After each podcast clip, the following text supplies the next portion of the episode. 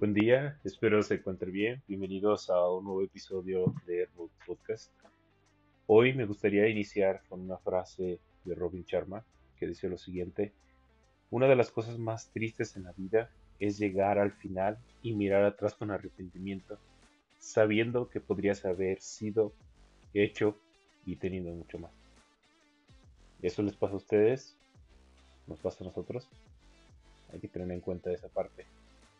Cada día, tanto tú como yo, nos despertamos y nos enfrentamos al mismo desafío, digámoslo así, universal, que es superar la mediocridad y desarrollar todo nuestro potencial.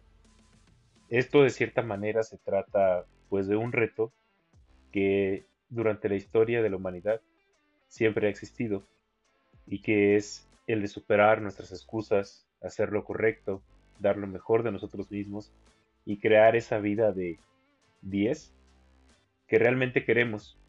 Es un desafío sin límites y la verdad es que muy poca gente llega a vivirlo. Por desgracia, la mayoría de la gente ni se acerca a ese desafío.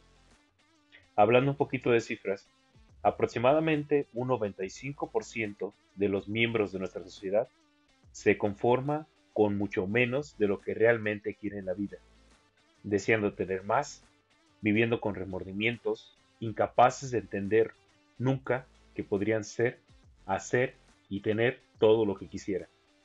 Un 95%, eso es muchísimo. Según algunos datos, principalmente de seguridad social, hablemos de datos de estadounidenses, que son como los datos que podemos tener más actualizados. Si tomamos un grupo de 100 personas al principio de sus carreras profesionales y se realiza un seguimiento de su trayectoria durante 40 años posteriores a la edad de la jubilación, como resultado tendríamos lo siguiente. Solo una persona será rico. Cuatro tendrán estabilidad económica. Cinco seguirán trabajando, mas no porque quieran, sino porque tienen que hacerlo. 36 de ellos habrán muerto y 54 estarán arruinados y dependerán del cuidado de sus amigos, familiares, parientes o del gobierno.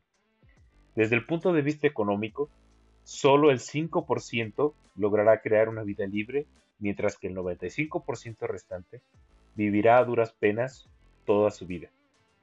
Así que hay una pregunta muy importante, crucial en este punto, la que tenemos que explorar y la que tenemos que encontrarle una respuesta, que es la siguiente. ¿Qué podemos hacer ahora para no terminar viviendo a duras penas como el 95% de la población? Esto es decir, conformándonos con lo que viene, conformándonos con lo que hay. Ahora bien, hay puntos para superar esta mediocridad y de cierta manera unirse a ese 5% que está en la cima no esperemos que sea un cambio muy radical, que sea un cambio que, no nos resulte difícil o que no necesite empeño, desarrollo personal de nuestra parte, enfoque de nuestra parte, disciplina, trabajo. No, esto involucra todo lo anterior y no esperemos ser unas grandes estrellas del cine, rico con mucho dinero y demás. Todo va poco a poco, no es imposible, podemos. Pero el hecho de que te interese ese tipo de contenido, que leas este tipo de contenido, lo escuches, estés buscando soluciones, las maneras de emprender, las maneras de aprender cómo hacer mejor las cosas y cómo estar mejorando cada día. A mí me, me dice que estás preparado para pasar al siguiente nivel en tu vida. Que no te parece bien conformarte con menos de lo que puedes tener, ser y hacer por el simple hecho de que es lo que hace todo el mundo. No, no, no. No somos todo el mundo. Siempre estamos enfocados a decir que nosotros somos originales, que somos especiales, que somos diferentes. Pero las palabras no significan nada cuando tus acciones no lo demuestran. Así que conviértete en una persona que con sus actos demuestra que quiere superarse y ser mucho mejor vamos a hablar acerca de tres pasos principales, no los únicos, pero que se mencionan la mayoría de las veces para vencer o superar esta mediocridad. En el paso número uno tenemos reconocer la triste realidad del 95%. Antes que cualquier otra cosa, antes que tomar decisiones o intentar hacer algo para seguir mejorando, tenemos que entender y reconocer la realidad de que el 95% de nuestra sociedad nunca creará ni vivirá la vida que realmente quiere. ¿Seremos nosotros parte de esa estadística o vamos a pasar ese 5%? Tenemos que aceptar que si no nos comprometemos a pensar y vivir de un modo diferente a la mayoría de la gente ahora, de cierta manera nos estamos condenando a una vida llena de mediocridad, de dificultades, fracasos y arrepentimiento, tal y como hace la mayoría. Hay que ser conscientes de que esto también afectará a nuestros amigos, familiares y compañeros si no hacemos algo al respecto ahora. Y somos un ejemplo de que lo que es posible lograr cuando te comprometes a desarrollar todo tu potencial. Es posible. Y créeme, muchos al principio te dirán que no podrás, querrán desmotivarte, te dirán que pues, no es lo correcto, te buscarán que sigas en ese punto estancado junto con ellos.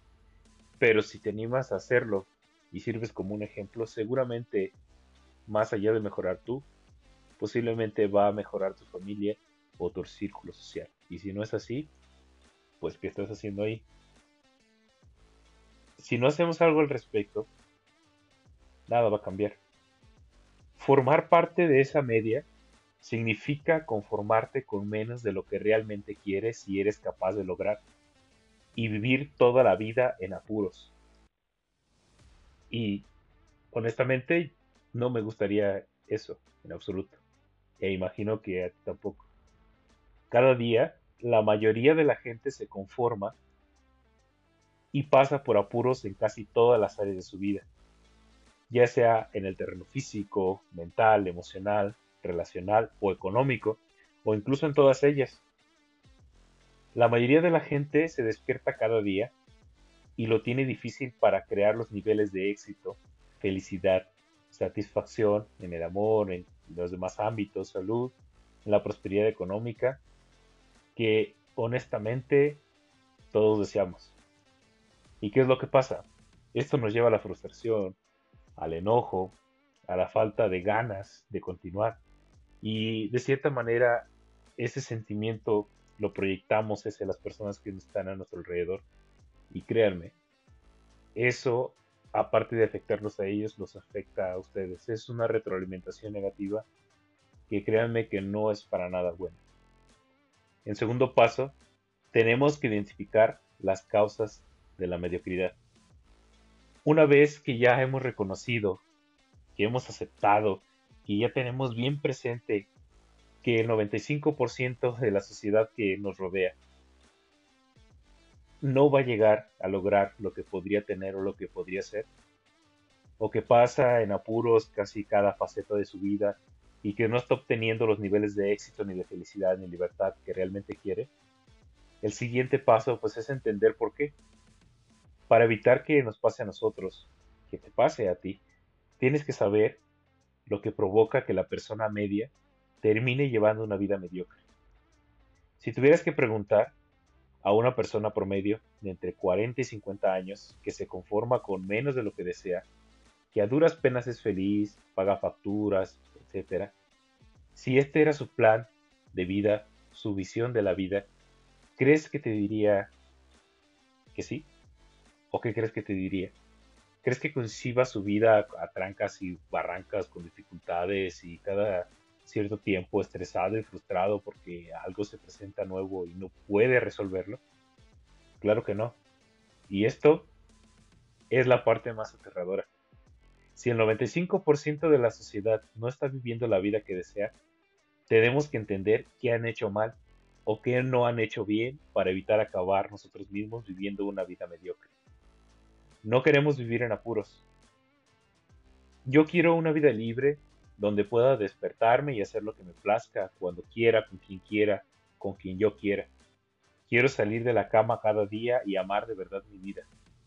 Quiero amar mi trabajo y amar a la gente con la que comparto mi vida y mi trabajo. Esa es mi definición del éxito. Este tipo de vida no ocurre porque sí. Se tiene que diseñar. Si quieres vivir una vida extraordinaria, como la que he definido, y que seas tú quien la diseñe, tienes que identificar las causas fundamentales de esa mediocridad para evitar que te despojen de la vida que quieres. Y ojo aquí, solo fue un ejemplo del éxito. El éxito lo definimos nosotros mismos y es diferente para cada persona. Entonces, todos vamos hacia un lado del éxito, pero ¿a poco no te gustaría? Dentro de estas causas de la mediocridad, tenemos el famoso síndrome del espejo retrovisor, que es una de las causas más devastadoras de la vida mediocre. Y te lo explico rápidamente. Nuestro subconsciente está equipado con un espejo retrovisor, entre comillas, que nos limita, a través del cual revivimos y recreamos continuamente nuestro pasado. Erróneamente creemos que somos los que éramos antes y esto nos limita verdaderamente a nivel de nuestro potencial en el presente, a raíz de las limitaciones de nuestro pasado. Y en consecuencia, filtramos cada decisión que tomamos, desde a qué hora nos despertamos por la mañana, hasta qué objetivos nos marcaremos o qué nos permitiremos considerar posible en nuestras vidas, a través de las limitaciones de nuestras experiencias pasadas. Queremos crear una vida mejor, pero a veces no sabemos verla de otra forma que no sea como la que hemos visto siempre. No estoy diciendo que no nos sirvan nuestras experiencias y que gracias a eso pues podemos resolver muchos problemas, claro que sí, pero no hay que aferrarnos, muchas veces hay que ver otras opciones, soluciones y arriesgarnos a ver qué es lo que está pasando. En segundo punto sería la falta de objetivos. Si le preguntas a cualquiera cuál es el objetivo en la vida, posiblemente te mire raro o te responda algo así como, pues yo qué sé. Y si te preguntara yo a ti, ¿qué me dirías? La mayoría de la gente es incapaz de articular su objetivo en la vida. El convincente por qué que les lleva a despertarse cada día y hacer lo que sea para cumplir su misión en la vida. Más bien, la mayoría de la gente vive la vida día a día y no tiene otras metas más allá de la mera supervivencia. La mayoría se centra en superar un día, tomar el rumbo que ofrezca menos resistencia y buscar placeres a corto plazo por el camino, evitando cualquier dolor o malestar que les pueda provocar el, hecho de crecer. Simplemente el hecho de hablar de mediocridad y de estos puntos incomoda a muchas personas. Es un tema incómodo, pero que se tiene que tratar y tiene que verse desde el punto que es y de la gravedad que es. Y no estoy diciendo que no disfrutes tu día a día, claro que sí, tienes que disfrutarlo en lo posible y al máximo, pero ten en cuenta que es posible que tengas otro día más o tengas días futuros o mejores planes. Entonces tienes que pensar en el ahora, pero también en el futuro y cómo quieres estar en el futuro para seguir disfrutando tu presente. Otro, pues de cierta manera, lo que ocasiona pues la mediocridad es aislar los incidentes. Y te explico muy brevemente. Una de las causas más predominantes, aunque no tan obvias, de esta mediocridad es el hecho de aislar los incidentes. Esto lo hacemos, por ejemplo, cuando suponemos equivocadamente que cada decisión que tomamos y cada acción individual que realizamos solo afecta a ese momento en particular o a esa circunstancia.